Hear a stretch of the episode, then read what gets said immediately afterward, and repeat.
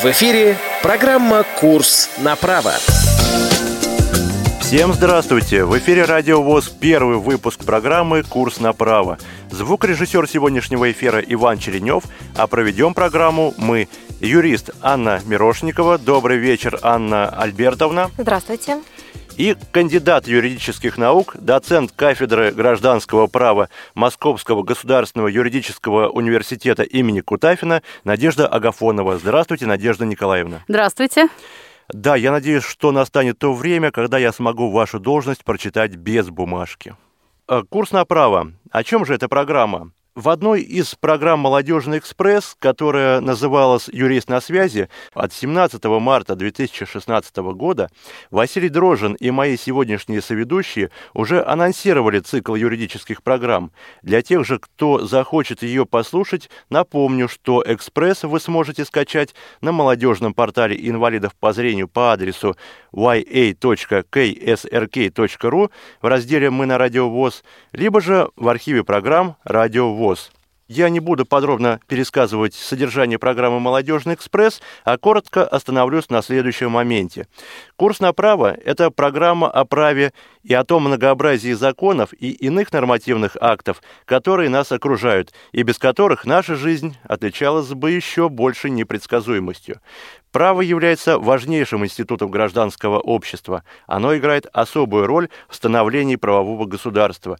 Но ни одно государство не может считаться правовым, а общество гражданским только лишь при наличии хороших законов. Важно еще, чтобы каждый человек умел в них ориентироваться и в полной мере реализовывать свои права и исполнять обязанности.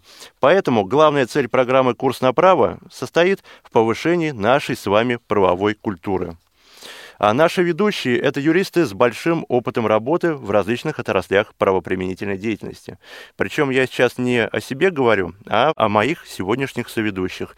И они не только помогут нам с вами не потеряться в огромном правовом пространстве, но и научат, как правильно и эффективно применять законы для решения возникающих перед нами проблем. А выпуски нашей программы будут посвящены рассмотрению вопросов применения права, которые э, касаются жизни как всех граждан нашей страны в целом, так и людей с ограниченными возможностями здоровья в частности. А и в этой связи я обращаюсь к вам, уважаемые радиослушатели, с просьбой э, принимать участие в программе не просто в качестве слушателей, но и в качестве помощников при ее подготовке к эфиру.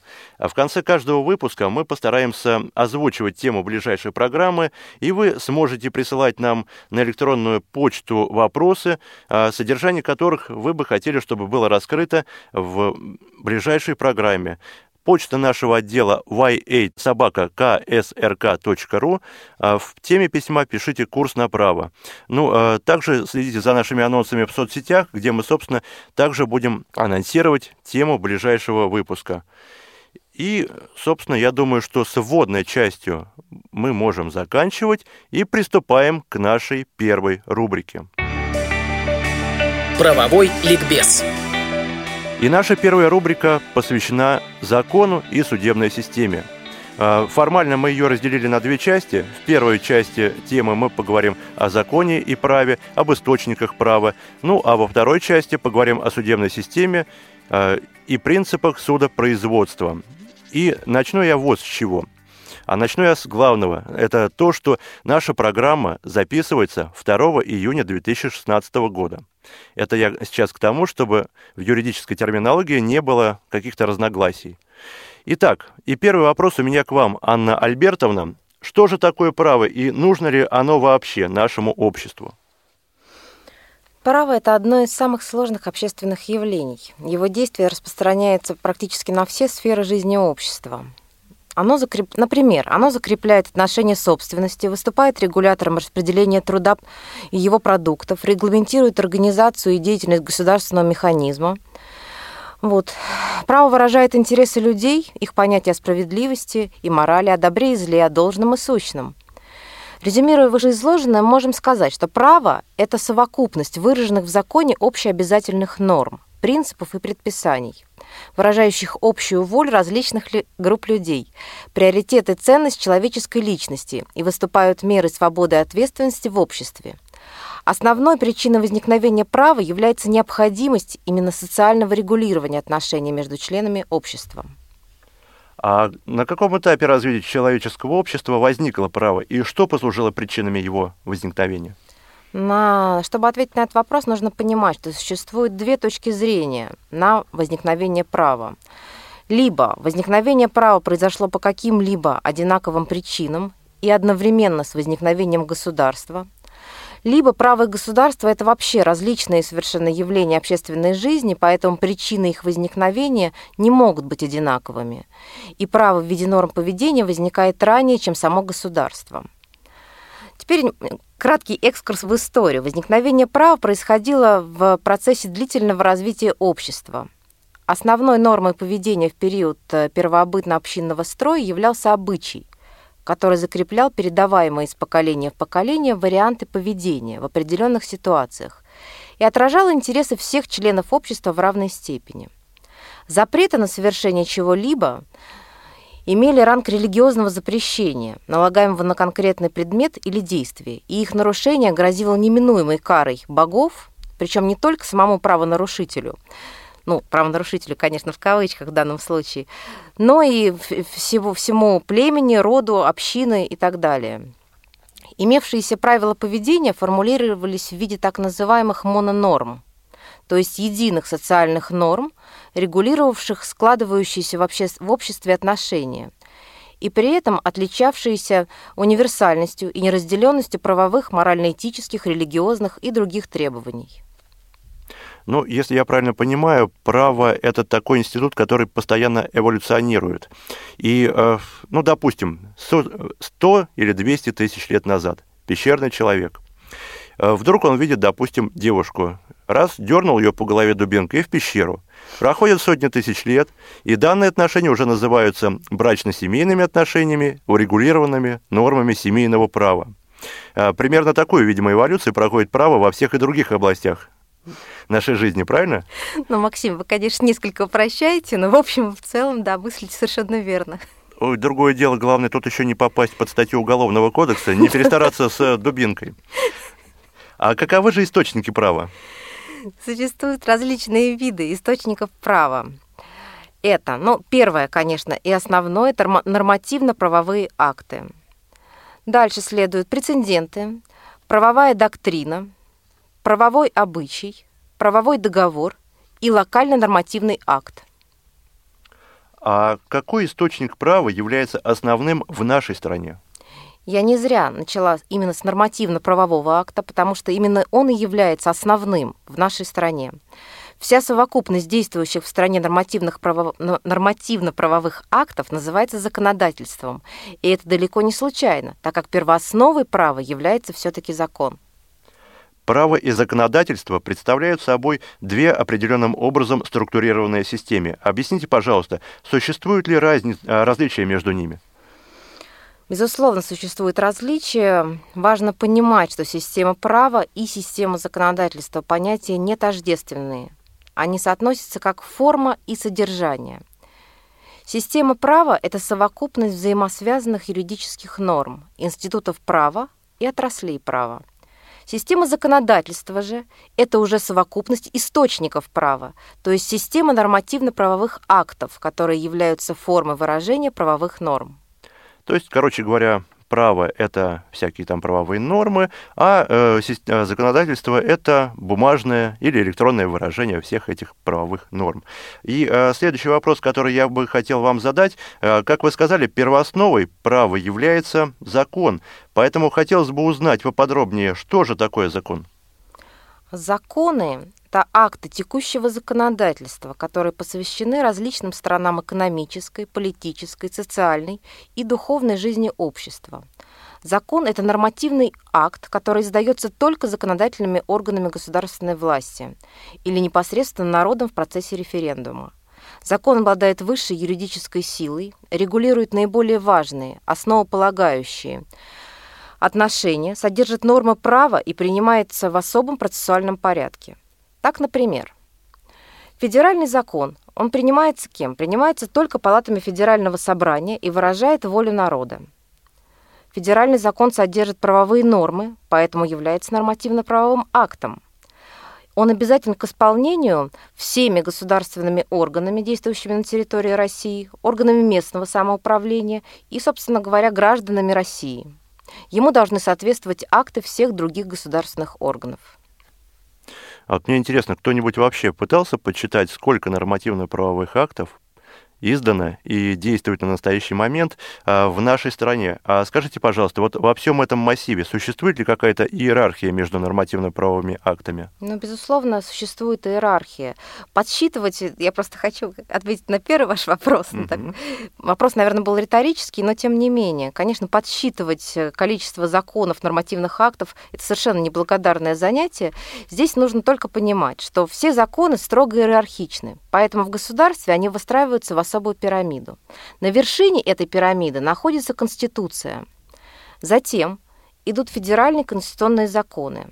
На что направлены федеральные конституционные законы? Они направлены на регламентирование важнейших основ государственного строя. Ну, например, закон, федеральный конституционный закон о государственном гербе, гимне и флаге Российской Федерации, о судебной системе Российской Федерации, о референдуме и так далее – Дальше идут федеральные или текущие законы, действующие на всей территории страны. Это отраслевые кодексы, основы законодательства, различные отраслевые законы и так далее. Дальше на ступеньке стоят законы субъектов Федерации, которые принимаются по вопросам исключительного ведения субъектов Российской Федерации и совместного ведения субъектов Российской Федерации и Федерации, и действующие только в пределах территории данного субъекта Федерации. Mm-hmm. Все остальные нормативные акты являются уже подзаконными. И еще такой вопрос, а когда закон обретает юридическую силу и его можно применять? На территории Российской Федерации применяются только те законы, которые официально опубликованы. Датой принятия федерального закона считается день принятия его Государственной Думой в окончательной редакции – Датой принятия федерального конституционного закона считается день, когда он одобрен палатами Федерального собрания. Федеральный конституционный закон считается принятым, если он одобрен большинством не менее трех четвертей голосов от общего числа депутатов Государственной Думы. Здесь важно понимать, что законы, которые приняты, они публикуются либо в российской газете, это официальный источник публикования, собственно говоря, законов, но также сейчас, на сегодняшний момент, существуют и электронные источники, так, так сказать, где можно почитать, где опубликованы законы. Вот. Это такие порталы, как, например, сайт э, право.gov.ru. Вот там публикуются официальные законы. Ну и кроме того, есть такие неофициальные справочные системы, насколько я понимаю, это да, консультант. консультант, гарант. Вот Надежда Николаевна хотела что-то сказать. А вот да, я хотела сказать, что по поводу количества. Э, очень несложно это определить. Открыть консультант плюс, в карточке поиска, вид, вид документа, написать закон, и, пожалуйста, вам количество законов будет написано. Во всяком случае, организация, ответственная за эту справочно-правовую систему, э, она очень ответственно относится к своим, э, к своим обязанностям, и практически все законы включают включаются в эту правовую систему. Ну вот, если мы хотим узнать, сколько там правительство Российской Федерации издало у нас постановлений, точно так же напишем постановление, а, принявший орган правительства РФ, пожалуйста, вам количество нормативных актов будет выдано. Да, но какой же груз ответственности лежит на тех людях, которые формируют а, базу этих законов? Это просто там очень, очень большой, э, как, сказать, э, как скажем, группа участников, группа работников, очень большой коллектив отвечает за это. Они работают, бывает, порой без выходных, э, чтобы за этим, за всем этим следить. И, конечно, у них распределены компетенции по видам нормативных актов, по территории. Э, потом, они, же, они же ведь еще собирают все нормативные акты субъектов федерации в отдельную подпрограмму. Поэтому вот, э, то есть количество нормативных актов можно легко очень посмотреть. А у меня вот вопрос э, к вам, Анна Альбертовна, и вам, Надежда Николаевна. А какой правовой системой часто пользуетесь вы? Лично я пользуюсь консультантом. Да, я тоже консультантом. Не знаю почему. Но, видимо... Ну, я могу объяснить, почему. Но потому объясните. что есть правительственная программа, а, по которой э, консультант плюс э, справочно-правовую систему ставит бесплатно преподавателям вузов. И поэтому нам ее обновляют бесплатно. Понятно, почему я ее пользуюсь. Вот я к ней привыкла. Но есть скрипты, которые э, Сергей э, Туманян пишет к этой справочно-правовой системе, и я пользуюсь этими скриптами тоже, очень удобно. Вот поэтому. То есть у вас не возникает проблемы навигации по меню данной программы? Ну, почти нет, почти почти. Если скрипты работают, проблема в другом. Консультант плюс постоянно совершенствует свою программу. И вот эти совершенствования нередко входят в конфликт с Джозом. Вот да, вот тут проблема, да. Ну и вот э, Сергей Таманян, он вынужден э, обновлять свои скрипты. Ну, понятно, что это происходит с некоторым опозданием, поэтому бывают, конечно, трудности. Э, а бывает такая ситуация, что скрипты установить не так просто. Ну, вот, то есть есть проблема, но когда все установлено, работать одно удовольствие. А вы не в курсе, а вообще он э, входил во взаимодействие с эм, э, людьми, которые формирует эту программу «Консультант Плюс», может быть, это бы облегчило взаимодействие? Ну нет, он, он имеет с, с ними связь, безусловно. Они ему направляют э, программы, он, которым он... То есть он пишет, он работает не индивидуально, он с ними в компании, так скажем. Ну, так скажем, э, вот я не знаю вид договора, какой у них, но во всяком случае он постоянно с ними в общении. Ну да, главное, что сотрудничество да, есть. Да, конечно, угу. конечно. Ну, давайте все, все-таки вернемся к главной теме нашей программы. Итак, Анна Альбертовна, кроме законов, существуют ли еще какие-нибудь нормативно-правовые акты? Да, конечно, подзаконные нормативно-правовые акты. Вот, э, они тоже подразделяются, собственно говоря, под законные нормативно-правовые акты. Это общефедеральные акты, указы, такие как указы президента, распоряжения президента, которые сдаются по вопросам оперативного управления, общефедеральные акты правительства Российской Федерации, принимаемые в исполнение законов Российской Федерации, указов президента и собственной исполнительно-распорядительной компетенции, постановления и распоряжения – приказы и инструкции министерств и ведомств, а также акты субъектов России, Федерации, как мы вот э, говорили раньше, собственно говоря, сначала шли федеральные у нас да, законы, потом шли федеральные законы субъектов. Здесь точно так же. Акты субъектов Федерации – это уставы, региональные конституции, законы, постановления и распоряжения, акты, принимаемые представительными и исполнительными органами местной государственной власти – приказы. Так, решение, постановление распоряжение. Это я сказала уже. Что еще у нас? Международно-правовые акты, которые принимаются международными организациями и так далее. Вот надо подробнее немножко про международно-правовые акты сказать. Там вот есть такой интересный, интересный момент один. А, в Конституции в статье 15 в пункте 4 там говорится о том, ну, во-первых, говорится, что нормы международного права, они э, составляют, входят в систему нашего российского права, но там еще один такой интересный абзац есть. А, нормы, значит, если нормы международного договора противоречат отечественному законодательству, то применяются нормы международного договора. Угу. И у многих вызывает вопрос, вот как это так, почему так, почему нормы международного права у нас имеют такую большую юридическую силу, чем отечественное законодательство. Но я хочу сказать, что у нас есть постановление Конституционного суда, которое говорит нам о том, что если а, нормы международного права, норм, норм международного договора противоречат Конституции, то они не подлежат применению на территории Российской Федерации. Это было в связи с тем сделано разъяснение, что появились решения Европейского суда по правам человека, которые как раз противоречат нашей Конституции. И как раз вот в постановлении Конституционного суда говорится, что чаще всего это не из-за того, что сами нормы международного договора противоречат, потому что когда Российская Федерация их подписывала, это, безусловно, должно было проверяться на это соответствие. Но вот это толкование э, скажем так, современное, модернизированное толкование, оно иногда меняет смысл самой, самой нормы конвенции. И в этом случае, э, в этом случае, если встретятся такие решения Европейского суда или такие нормы международных договоров, так истолкованы, то если они противоречат Конституции, у нас применяется Конституция, а не норм международного договора. Ну так вот, я думаю, что это очень важный момент такой. Да, если я не ошибаюсь, то по одному из последних решений Европейского суда было принято решение нашим Конституционным судом о неисполнении. Да, да, да, вот оно противоречит Конституции, значит, оно не исполняется. Ну, в общем-то, это и правильно. В конце я концов, думаю, я думаю, что это безусловно правильно. Нашего права должен быть. Да, надо, потому что приоритет э, у нас Конституции, угу. суверенитет государства, да. это обязательно должно быть. То есть международное право это хорошо, но э, не, всег, не всегда это благо, скажем так. Но все-таки значительная роль, э, значительное количество международных нормативно-правовых актов, они носят декларативный характер, и их можно интерпретировать как угодно. А вот Поэтому... от этого и идет толкование противоречивое. От этого как раз и идет, поэтому вынуждены были. Вот Конституционный суд в 2015 году принял такое постановление, так что вот он как-то поставил точки над «и» в этом вопросе, потому что вот были некоторые сомнения. Ну, собственно, и правильно и сделал. А, Анна Альбертовна, вот нас окружает такой большой океан а, нормативно-правовых актов законы, подзаконные акты. И э, скажите, пожалуйста, неужели же не, не возникает каких-то противоречий между ними? Конечно, возникают. Собственно говоря, мы уже начали разговаривать о противоречиях.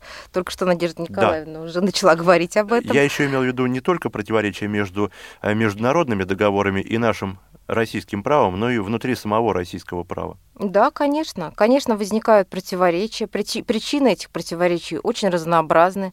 Это и возвращаясь обратно, конфликты норм международного и внутригосударственного права и ошибки законодателя, что часто случается, к сожалению, и стремительное развитие общественных отношений, несвоевременное обновление законодательства, сохранение старых так называемых актов при принятии новых, и низкий уровень правовой культуры, и многие-многие другие. Причин очень много. Угу. И как же преодолеваются юридические коллизии? Ну, в случае коллизии следует помнить о приоритете всегда международного права над внутригосударственным, специальных норм над общими нормами, норм, исходящих от вышестоящего органа, и федеральных законов над нормами субъектов федерации. Как же хорошо, что есть юристы, которые нам помогают во всем разобраться и чтобы мы смогли нормально применять наше право. Ну, я думаю, что на этом, Надежда Николаевна, у вас есть что добавить?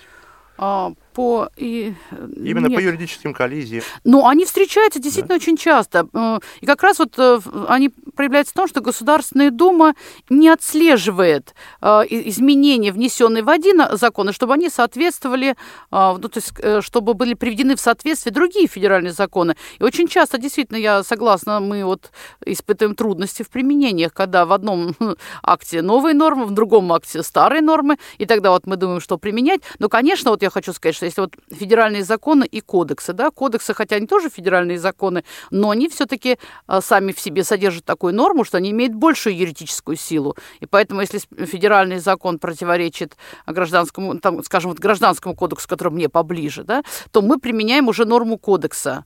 А сложнее бывает, когда э, два федеральных законов, которые на одном уровне находятся, когда они друг другу противоречат. Ну да, тогда вот как э, э, Анна сказала, применяем более специальный закон. Но вообще, конечно, это не порядок, поэтому мы на семинарах вот со студентами как раз они, студенты спрашивают, а почему в Семейном кодексе, скажем, сохранилась вот такая норма? Ну как почему? Вот не, не, не доглядели депутаты наши, но это не депутаты, собственно, это, это сотрудники комитета законодательного, а, они должны за этим следить.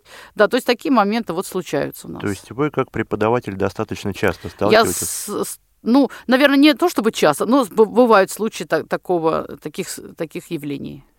Ну что же, на этом первая часть нашей программы подходит к концу, и мы уходим на перерыв небольшой.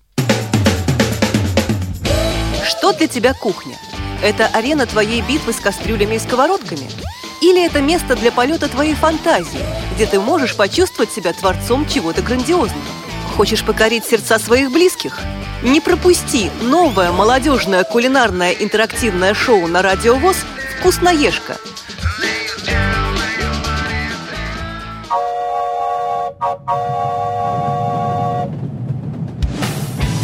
Молниеносный бег современной жизни можно сравнить с несущимся на полной скорости экспрессом. Молодежное движение инвалидов по зрению растет и развивается не менее стремительно. Ты молод и активен – ты хочешь быть в курсе последних событий? Стань пассажиром «Молодежного экспресса».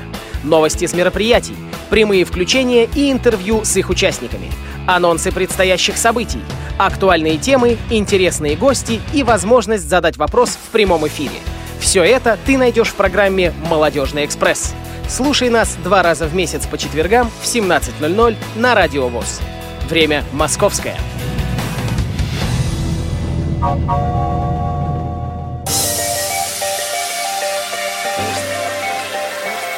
В эфире программа «Курс на право». И вновь мы продолжаем держать курс направо. И во второй части нашей программы я предлагаю поговорить о судебной системе. Надежда Николаевна, скажите, пожалуйста, что же собой представляет судебная система Российской Федерации? Судебная система Российской Федерации очень сложна. Она состоит из судов разного уровня, разной компетенции. Самые общие сведения о судебной системе Российской Федерации содержатся в Конституции Российской Федерации, а также в Федеральном конституционном законе от 31 декабря 1996 года номер 1 ФКЗ. И вот там говорится о том, что наша судебная система состоит в самом общем виде из двух очень больших частей. Это федеральная судебная система и э, судебная система субъектов федерации. А, федеральная э, система субъектов, федеральная судебная система а, тоже значит, состоит из ряда судов. Это, во-первых, Конституционный суд Российской Федерации – это Верховный суд Российской Федерации. Дальше у нас идут суды э, область, краев, областей, автономных округов, автономных э, республик. Э, далее идут у нас районные суды. Районные суды и городские областные суды и суды автономных республик, они составляют э, суд, систему судов общей юрисдикции, где рассматривается большинство гражданских, уголовных и административных дел. Но у нас еще в федеральную судебную судебную систему входит а, судеб... Э, система а, арби... федеральных арбитражных судов. А, вот она состоит э, в основном из трех уровней. Это сначала э, арбитражные суды субъектов федерации. Они рассматривают дела по первой инстанции. Надо сказать, что рассмотрение дел по первой инстанции – это есть рассмотрение дел по существу. А второй уровень арбитражных судов – это арбитражные апелляционные суды. Апелляционные инстанции – это рассмотрение Э, рассмотрение дел также по существу, но уже по жалобам на решение судов первой инстанции. Ну и третье, э, третий уровень арбитражных судов – это э, арбитражные кассационные суды.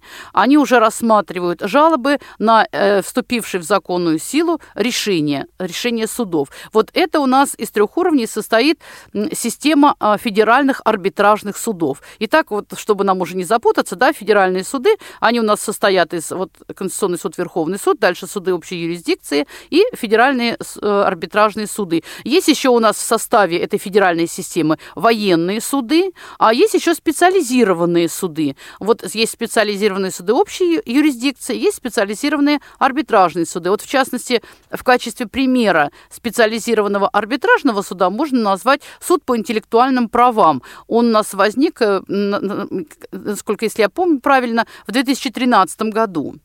А что касается судебной системы Э, вот, субъектов федерации, то здесь в эту систему входит два вида судов. Это конституционные или в скобках обычно пишут уставные суды субъектов федерации и мировые суды. Мировые суды у нас не так, э, вот не так давно существуют, и они вот входят в систему судов субъектов федерации. Они рассматривают по первой инстанции, то есть по существу, наиболее простые дела. А, вот э, те дела, которые рассматривают эти суды, они перечислены в статье 23 Гражданско-процессуального кодекса. А, вот, в частности, там э, эти мировые суды рассматривают имущественные споры, когда цена иска не превышает 50 тысяч рублей. В частности, вот они рассматривают дела, а, вытекающие по спорам из применения закона о защите прав потребителей. Они рассматривают э, имущественные споры супругов о разделе имущества, опять если цена иска не превышает 50 тысяч рублей.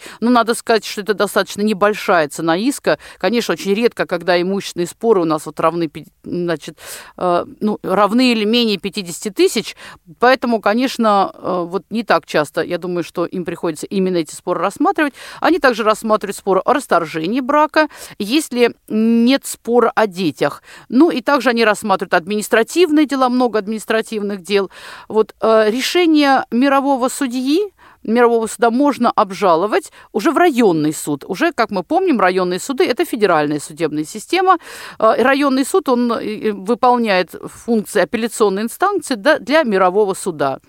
То есть обжалуются решения, не вступившие в законную силу. Основная масса дел рассматривается, конечно, в районных судах. И даже когда Гражданско-процессуальный кодекс, он даже не перечисляет те дела, все те дела, которые рассматривает районный суд. Он перечисляет а, дела, рассматриваемые другими судами, а значит, уже то, что не перечислено в отношении других судов, то рассматривают районные суды. Это наша, вот, ну, так скажем, самая основа. Они рассматривают многие-многие дела по первой инстанции. Ну и дальше, вот, соответственно, э, те, кто не согласны с решением районных судов, они уже э, подают апелляционные жалобы и так далее. Всегда апелляционная жалоба, она связана с обжалованием решений, не вступивших в закон законную силу, а кассационная и надзорная инстанция а, связана с обжалованием решений, вступивших в законную силу. Вот а, в самом общем виде можно таким образом сказать о государственной судебной системе.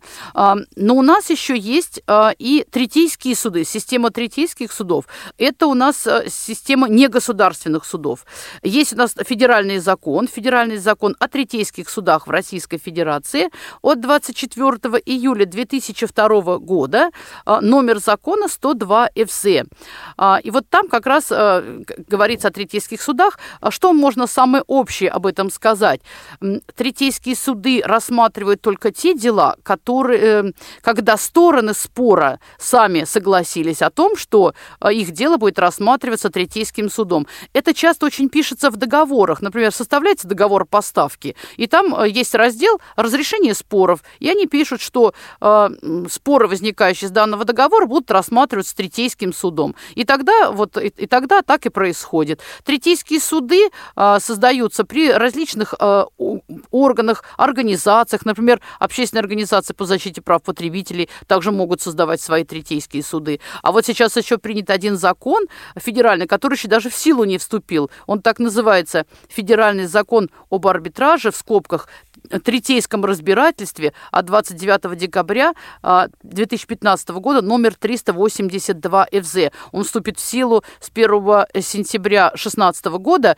А, вот. Но здесь может некоторая путаница возникнуть. Вот слово «арбитраж» здесь используется в другом значении. То есть у нас слово «арбитраж» будет э, теперь иметь несколько значений. Во всяком случае, применительно к третейским судам слово «арбитраж» означает третейское производство. То есть вот этот закон, который я сейчас назвала, он фактически закон о третейском судопроизводстве. То есть порядок рассмотрения этих дел, а, порядок исполнения этих решений, порядок обжалования этих решений. Вот. А те арбитражные суды, которые входят в федеральную систему, о которой я уже говорила, они, э, у них специфика их заключается в том, что они рассматривают экономические споры, споры с участием юридических лиц, споры с участием индивидуальных предпринимателей. Но хотя бы если один участник спора является гражданин, это уже, этот спор уже переходит в суд суд общей юрисдикции. Вот в самом общем виде можно так э, охарактеризовать. А, ну я, наверное, ничего не сказала о Конституционном суде. Надо же немножко, безусловно, о нем сказать.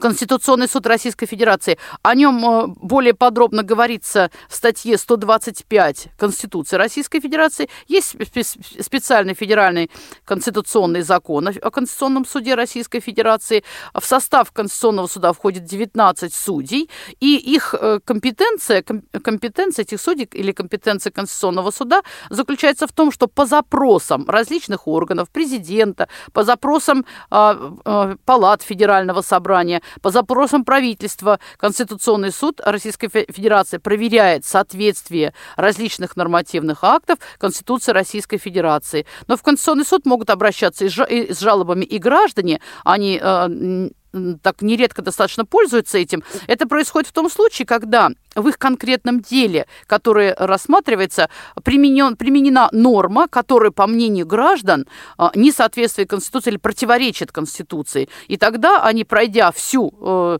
судебную нашу систему, пройдя всю судебную, вплоть до надзорной инстанции, они уже обращаются в Конституционный суд а, вот, с жалобой о несоответствии или противоречии определенной нормы таким конкретным статьям Конституции. Они перечисляются в жалобе. Но я хочу сказать, что Конституционный суд э, очень часто отказывает э, в удовлетворении этих жалоб. Но вот, а, на практике, и лично я сама не обращалась в Конституционный суд, я слышала это от коллег, а потом, если мы посмотрим в консультанте плюс, то там вот отказ принятия жалоб, определение Конституционного суда об отказе принятия жалобы к рассмотрению, таких отказов очень много, а, вот не соответствует э, компетенции Конституционного суда или нет там, ну как-то вот в таком смысле, да.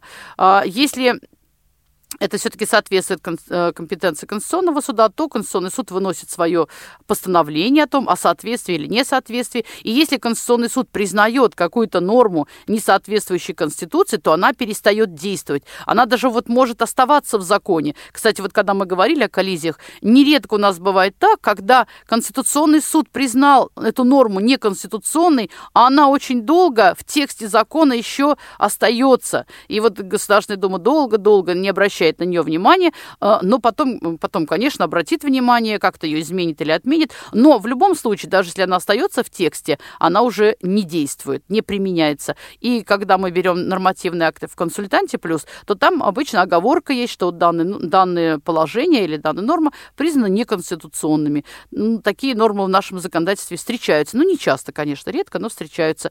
Вот. Э, но также еще Конституционный суд может э, может рассматривать договоры, противоречия в договорах между Российской Федерацией, субъектами Федерации, между различными субъектами Федерации.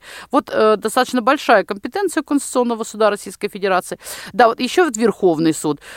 А, где-то в 2000, не где-то, а именно в 2014 году у нас был упразднен Высший арбитражный суд, внесены соответствующие изменения в Конституцию Российской Федерации. У нас раньше был Высший арбитражный суд, который э, как раз возглавлял систему арбитражных судов. Ну вот, э, значит, государство наше приняло такое решение, решили все-таки, что, наверное, два высших судебных таких органа ну, дублируют друг друга.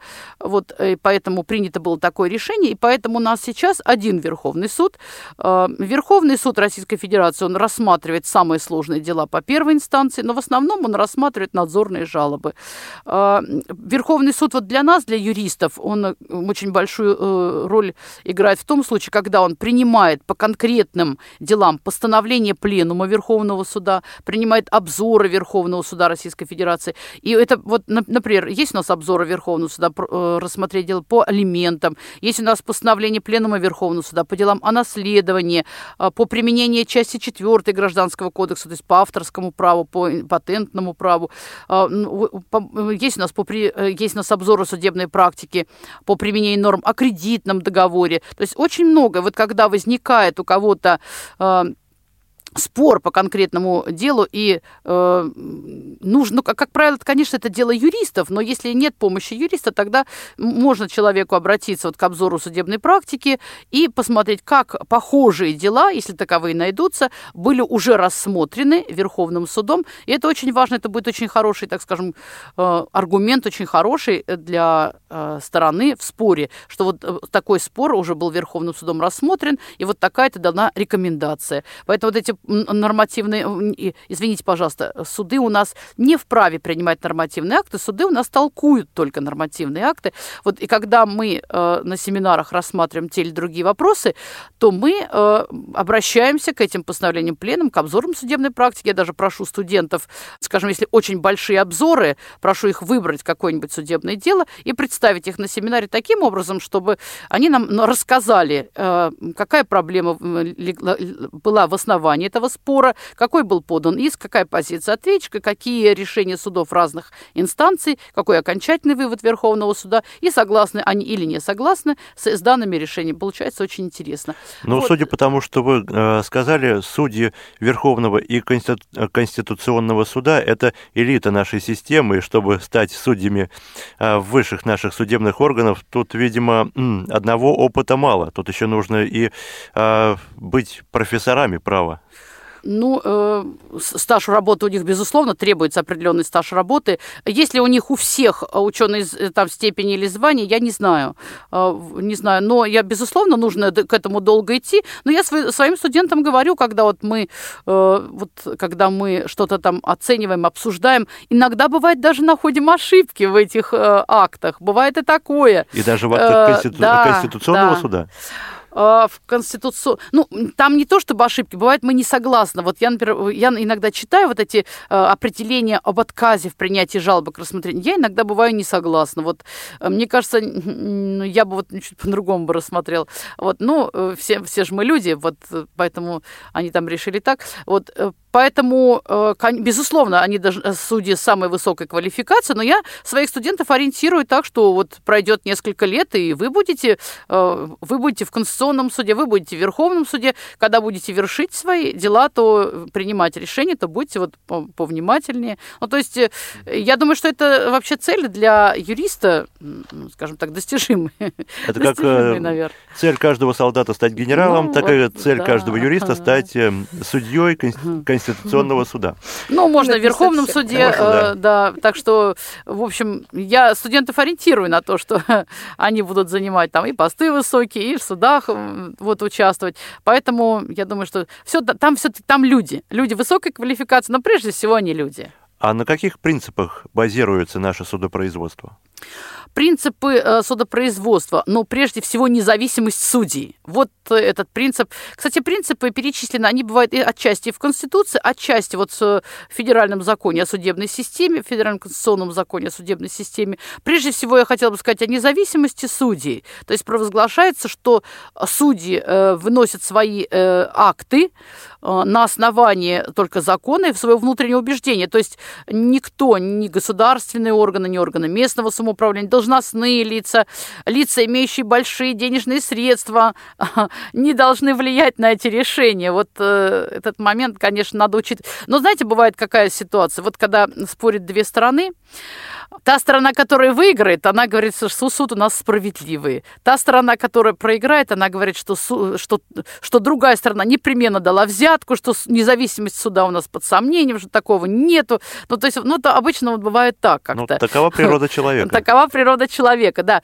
Ну, э, безусловно, не можем мы полностью исключать, что все решения принимаются именно из принципа независимости. Наверное, э, ну, вот про советское время сейчас уже говорят, там было телефонное право, права. А, сейчас я не буду говорить, я даже просто не, име, не обладаю такой информацией, а, часто ли нарушается принцип независимости, но, во всяком случае, он провозглашен. А, принцип гласности, то есть э, подавляющее большинство судебных дел разрешаются открыто. А, есть небольшой, небольшие исключения, а, они предусмотрены в законе, когда судебное дело может быть рассмотрено в закрытом судебном заседании. Вот, но это исключение. Но это, видимо, по просьбе одна, одной из а, сторон? Иногда по просьбе, да, иногда по просьбе. Но иногда, например, если это связано с государственной тайной, безусловно, это тоже так. Вот, но это очень редкие такие случаи, когда это рассматривается. Вот... А, еще, так, еще каких... Ну, равенство, безусловно. Равенство всех перед законом и судом, это, конечно, принцип равенства обязательно. Но я думаю, что это основные принципы. Но я вот хотела просто еще немножечко сказать, что у нас ведь еще есть а, суд присяжных, но это не отдельный суд, конечно, это не отдельный суд, просто это есть а, такая а, отдельный процесс с участием судебных а, присяжных, а, присяжных заседателей, в котором рассматриваются некоторые уголовные дела. Вот а, в самом начале своей адвокатской деятельности области но это даже не в, в самом начале в Московском областном суде, в начале 90-х годов. Вот я как раз участвовала в судах э, с участием присяжных как раз в самом начале этого процесса, когда это все только еще вводилось. Вот, но поэтому есть, э, ну, какая особенность этих, э, этих дел, которые рассматриваются с, с участием судов, судей присяжных заседателей, а, заключается в том, что, конечно, это все происходит э, сложнее, медленнее, но представьте себе, отобрать 14 присяжных заседателей, вот э, их всех отобрать, потом надо проверить, что они все соответствуют закону, э, который предъявляет требования к присяжным заседателям. Но, с другой стороны, то есть процессы длятся больше времени, конечно же. С другой стороны, вот адвокаты, говорят, что э, с участием присяжных они всегда добиваются какого-то результата. Вот э, по моим воспоминаниям, либо оправдательные приговоры, либо хотя бы переквалификация на другую статью, ну что-то такое. Вот, то есть как, вот работа адвоката, она как-то чаще, чаще всего вознаграждается. Вот, э, ну, такое вот такое, такое мое наблюдение. Но вот сейчас я, конечно же, давно не присутствовала там, просто поскольку я уже перешла полностью на преподавательскую работу, но такие вот воспоминания у меня некоторые остались о судебном присяжных. Ну, от суда присяжных больше пользы или все-таки вреда? Именно правосудию, именно законности. Потому что все-таки присяжные как-то могут э, повлиять на решение суда и в не лучшую сторону. Для, для подсудимых это лучше. Для подсудимых лучше.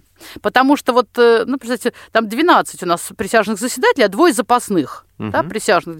Вот там сидят просто люди, неискушенные в праве. Юристы, кстати, не могут быть присяжным заседателем. И э, легче, конечно, легче что-то им может внушить что-то, но, но это, это нейтрализуется количеством. Если, скажем, одному человеку лег, легче что-то внушить, что я там, вот я не был, меня не было на месте преступления, я точно могу это доказать, вот так и так. Вот у меня есть дети, кто их будет содержать без меня, ну, начать вот такие, э, так скажем, давить на эмоции, то на простого человека, неискушенного в этих делах, это э, повлиять очень проще. Но вот как раз, как я уже сказала, это, это нейтрализуется количеством, количеством.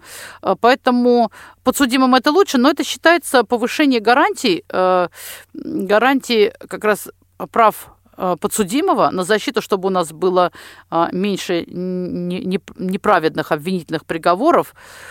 Я думаю, что они принципиально должны быть, но, конечно, в самых сложных делах самых сложных, потому что, ну что же, э, каждый должен делать то, что он может. Э, маляр должен красить, повар должен варить, а, соответственно, юристы должны а вот в том числе и судить, да? А если мы отдадим, а, ну, скажем, какую-то большую часть нашего судопроизводства людям непрофессиональным, то это, конечно, будет очень неправильно. С таким же успехом я пойду тогда работать терапевтом. А, ну да, вот, в общем-то, поэтому, вы правы. Поэтому нет, это, это должно быть в порядке исключения. Угу. порядке исключения. А скажите, а кроме судебной, какие еще есть формы защиты наших прав?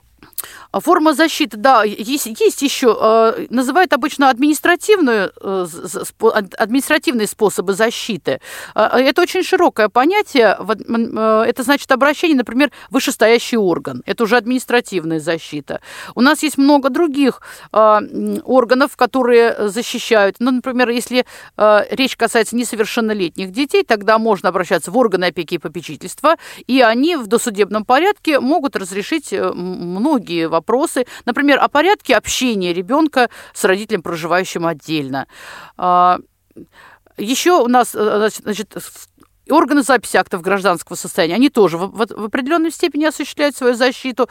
А почему? Потому что они, например, могут в каких-то случаях отказать, отказать даже в регистрации брака, ну, при наличии определенных обстоятельств. А, безусловно, нотариус, но это уже правоприменительные тоже органы. Нотариус, безусловно, осуществляет защиту прав. А, он должен не допускать нарушений прав. Во-первых, они всегда предупреждают обо всех правах, о всех последствиях, которые могут быть. Затем они по мере их возможности проверяют способность человека понимать значение своих действий, руководить ими, насколько это возможно. Ну и, безусловно, нотариусы люди всегда с высшим образованием, поэтому там э, действия нотариальные, они осуществляются профессионально.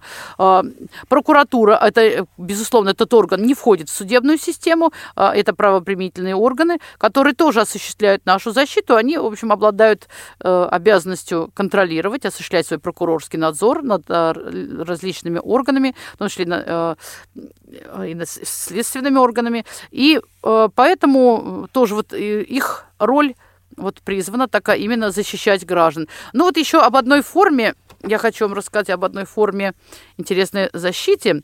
А, это называется процедура медиации. У нас есть, э, есть у нас федеральный закон, он называется очень интересно об альтернативной процедуре урегулирования споров. А, этот закон от 27 июля 2010 года. А, он, может быть, сначала может показаться, что он похож немножко на третейские суды, потому что а, вот процедура медиации, это альтернативная процедура разрешения споров, она тоже применяется только по соглашению спорящих сторон. Но нет, у нас все-таки третейские суды, хотя это не государственные суды, они все-таки суды, а реш... Э, акты судов, они обязательные. А вот что касается э, процедуры медиации, это не, это не входит в судебную систему нашу. А, те лица, которые осуществляют такое разрешение споров, называются медиаторами. А, они могут входить в саморегулируемую организацию. Там вот в законе написано, это могут быть профессионалы, а, а могут быть даже и непрофессионалы медиаторы. А, вот, но этих медиаторов медиаторов выбирают сами люди, которые э, хотят, чтобы кто-то разрешил их спор. Но вот закон достаточно небольшой, мне кажется, там много чего еще не достает. Вот там, например, ну, а никаких процедур там нет. То есть, видимо, это свободная процедура разрешения споров. Вот. И об обязательности решения медиатора тоже в законе ничего не говорится. То есть можно предположить, что он носит рекомендательный характер. Вот. Но когда я прочитала этот закон, что интересно, мне вот, например, мысль такая пришла в голову, что если вот каким, по каким-то причинам я уйду с преподавательской работы, не стать ли мне медиатором? А, то есть я бы хотела, вот, например, если бы у меня не было проблемы со зрением, я, мне кажется, работала бы судьей. Вот мне хотелось бы работать судьей.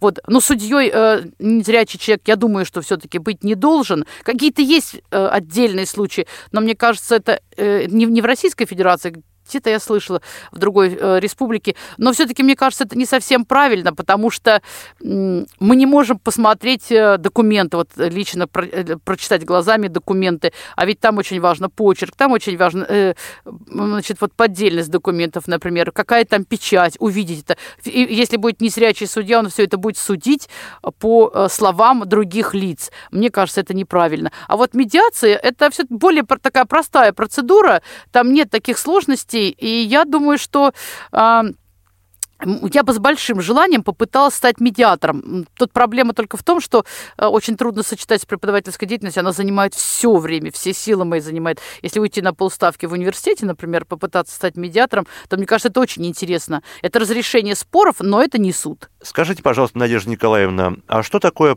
подсудность? Подсудность – это такое правовое явление а, о, об определении, в каком суде рассматривается конкретное дело. Это, эти вопросы регулируются гражданско-процессуальным, арбитражно-процессуальными кодексами. И самое общее правило в этом – это подсудность по месту нахождения или по месту жительства ответчика. А, вот именно в том суде, где живет или находится ответчик. А, Еще есть такое понятие – альтернативная подсудность, когда можно выбирать, в какой суд обращаться. А, но это чаще всего связано с какой-то категорией дел. А, кстати, статью могу назвать, 29 Гражданского процессуального кодекса, она говорит об альтернативной подсудности. И вот в качестве примера, вот э, дела о расторжении брака могут быть Э, рассмотрены по месту э, жительства истца, если ему по каким-то причинам трудно добраться до суда э, по месту жительства ответчика. Если, например, мы возьмем дела о защите прав потребителей, то там потребитель вправе выбрать, ему где рассматривать будет дело, либо по месту нахождения ответчика, либо по его месту жительства. То есть это право его. Значит, споры о возмещении вреда точно так же. Либо по месту жительства тому, кому причинили вред потерпевшему, да, либо по месту жительства ответчика, либо по месту причинения вреда. Вот эта альтернативная подсудность, она очень связана с, э, часто с какой-то категорией дел. Вот так можно коротко ответить на этот вопрос. Скажите, пожалуйста, Надежда Николаевна, а легко ли обычным гражданам обратиться в суд? А, я думаю, что обратиться может быть и не так трудно, хотя тут тоже есть свои трудности, но вообще гражданам в суде достаточно трудно. Когда я работала адвокатом и со мной консультировались граждане, то я только в исключительных случаях обращала, ну, э, так скажем, направляла их в суд. Если есть другая, другой способ защиты, административный, например, то я их ориентировала прежде всего на него. Но, конечно, есть много очень категорий дел, когда не обойтись без судебных решений. Почему в судах очень трудно? Здесь все очень заформализовано организовано, процесс э, четко установленный, порядок. Граждане, как правило, не знают этого порядка, они начинают в нем теряться. И э, судьи должны быть беспристрастны, они должны быть холодны. Безусловно, что это тоже очень замораживает бедных граждан, они уже теряются, не знают, что им сказать. Конечно, если есть возможность, нужно в суды приглашать юристов. И вот э, когда собирается гражданин э, писать только еще исковое заявление, если оно очень простое, то тогда образцы у нас э, висят висят а, в районных или в мировых судах, в коридорах, э, даже они на стенде висят образцы этих заявлений. Но если немножко посложнее заявление, если даже у гражданина нет средств, нет возможности пригласить юриста в суд, а это бывает действительно недешево, а, то тогда а, хотя бы нужно, чтобы заявление написал юрист и дал какую-то консультацию, как вести себя в суде. Вот. На самом деле, да, э, вот в судах трудно, но бывает иногда, конечно, и судьи не очень добросовестные доброжелательны гражданам. А с таким явлением мы тоже встречаемся. Но, с другой стороны, ну, это испытание. Для гражданина это испытание. Но испытаний в жизни наших много. Если уж такое случилось, то, конечно, нужно не, не, не бояться, не теряться, обращаться, обращаться в суд нужно. Ну и когда человек пройдет уже это, так скажем, это свое испытание, он будет только вспоминать об этом и получит какой-то, безусловно, жизненный опыт, э, с которым он может потом поделиться с другими людьми. Анна, а как часто вы обращаетесь к судебной системе? Ну, на практике я работала адвокатом, обращалась много в суды. Вот. От своего имени мне тоже, у меня тоже есть такой опыт, к сожалению. Я предпочла бы его избежать, потому что Надежда Николаевна правильно сказала, это неуютно. И даже будучи юристом, я чувствовала, ощущала себя в роли человека в суде неуютно, некомфортно. Ну, а мы переходим к нашей следующей рубрике. Конспект.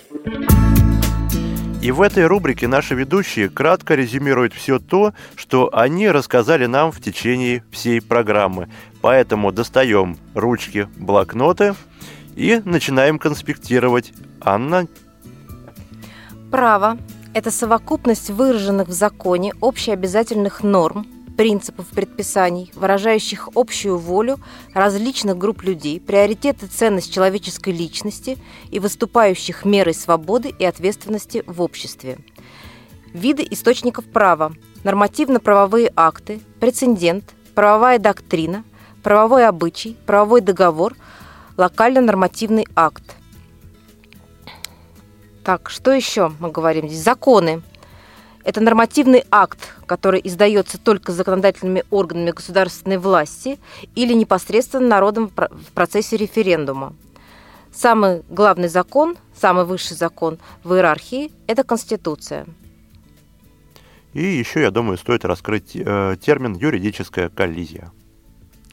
Юридическая коллизия. Юридическая коллизия – это противоречие между существующими правовыми актами и регулируемыми ими общественными отношениями. Наличие расхождения между отдельными нормативно-правовыми актами, регулирующими одни и те же, либо смежные общественные отношения, случай существования нескольких норм права для разрешения конкретной ситуации, но с противоречивым содержанием – Противоречия, возникающие в процессе правоприменения и осуществления компетентными органами и должностными лицами своих полномочий. Надежда Николаевна, теперь ваша очередь. А, судебная система Российской Федерации состоит из федеральных судов, из э, федеральной судебной системы, э, судебной системы судов э, субъектов Федерации. Федеральная судебная система – это Конституционный суд, Верховный суд. Это также суды дали общей юрисдикции, включая районные суды. Также в федеральную судебную систему входят федеральные арбитражные суды, также военные суды и специализированные суды. Суды субъектов Федерации – это конституционные уставные суды субъектов Федерации и мировые суды. Спасибо. Я надеюсь, что все успели записать. Ну, а кто не успел, тот в любое время может скачать программу «Курс на право» на Радио ВОЗ в архиве программ, либо же на молодежном портале инвалидов по зрению по адресу ya.ksrk.ru в разделе «Мы на Радио ВОЗ». Ну, а наша программа подходит к концу, и мне остается напомнить то, что звукорежиссер сегодняшнего эфира Иван Черенев, программу провели юрист Анна Мирошникова и кандидат юридических наук, доцент кафедры гражданского права Московского государственного юридического университета имени Кутафина Надежда Агафонова. Ну, и еще сотрудник отдела по работе с молодежью Максим Карцев. Я прощаюсь с вами, до новых встреч. Программа «Курс на право».